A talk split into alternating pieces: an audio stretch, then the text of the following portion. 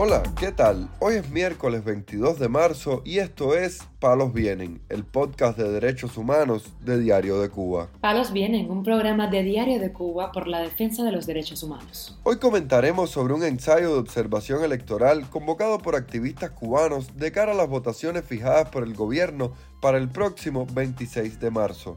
También hablaremos sobre el caso de un periodista independiente cubano que denunció amenazas de la seguridad del Estado para que abandone el país. Por último, profundizaremos en la situación de la activista cubana Ania Zamora, madre de la prisionera política Cicia Bascal, quien fue arrestada y amenazada por agentes de la seguridad del Estado el pasado fin de semana. Lo más relevante del día relacionado con los derechos humanos en Palos Vientos.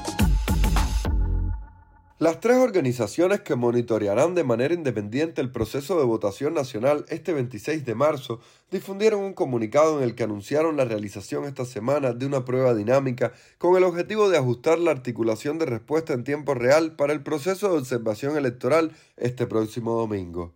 La Comisión Cubana de Defensa Electoral, los ciudadanos observadores de procesos electorales y los observadores de derechos electorales combinaron a la presidenta del oficialista Consejo Nacional Electoral, Alina Balseiro, a permitir observadores independientes que acompañen todo el proceso de escrutinio desde los colegios electorales, los centros colectores y hasta el Consejo Nacional Electoral.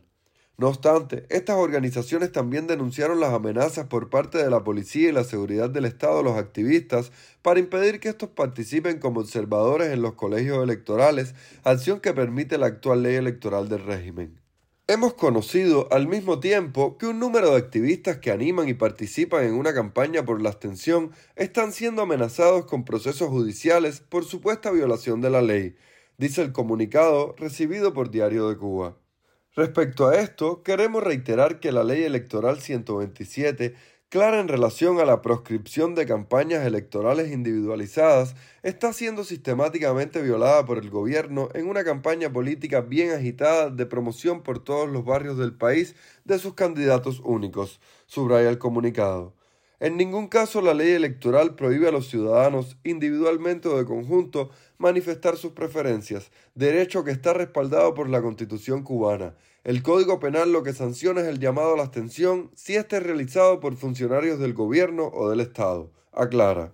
Con respecto a este proceso de votación para elegir a los diputados a la Asamblea Nacional del Poder Popular, varios grupos de la sociedad civil han hecho un llamado a la abstención y a no votar, para que quede reflejado en los números la inconformidad de los cubanos con el régimen.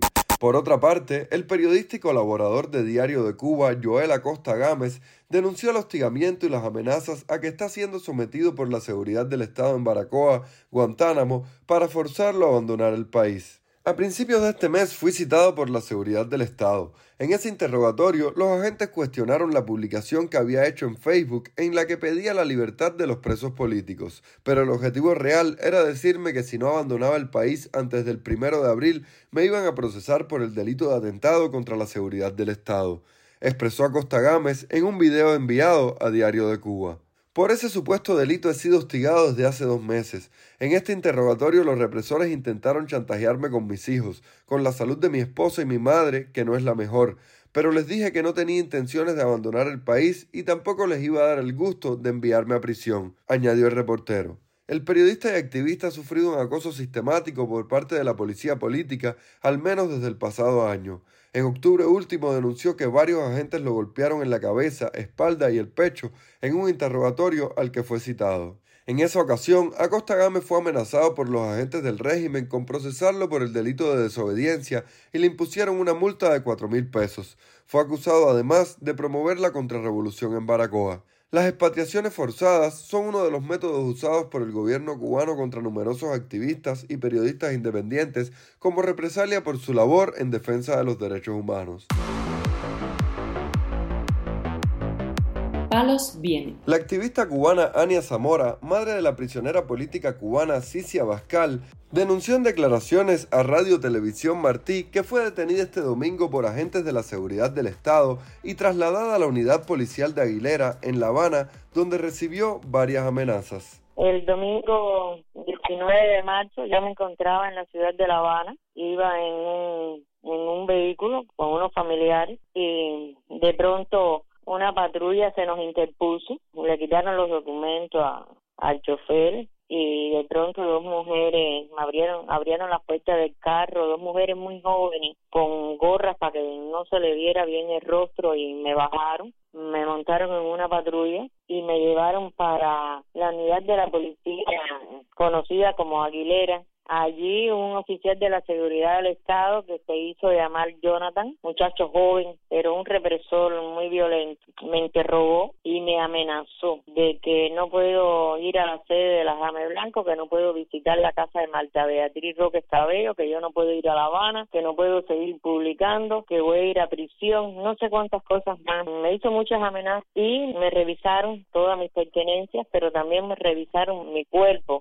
Ellos me, me quitan el teléfono y cuando lo recojo eh, se me perdieron contacto. Vaya, ellos acabaron con mi teléfono, le, le hicieron todo lo que ellos quisieron ahí, así que imagínate tú. Pero nada, aquí estoy y a mí nadie me puede impedir que yo vaya a la ciudad de La Habana, a mí nadie me va a impedir que yo eche la voz por la libertad de los presos políticos ni, por la libertad de mi hija y voy a continuar. Cicia Abascal Zamora, hija de Ania Zamora, se encuentra cumpliendo una condena de seis años de privación de libertad por los presuntos delitos de atentado, desacato y desorden público tras participar en las protestas del 11 de julio en el poblado de Carlos Rojas del municipio municipios en Matanzas.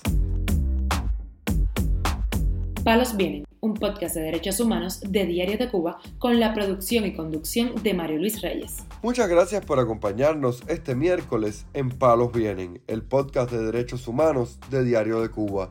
Pueden escucharnos en DDC Radio, Spotify, Google Podcast, Apple Podcast, Telegram y SoundCloud.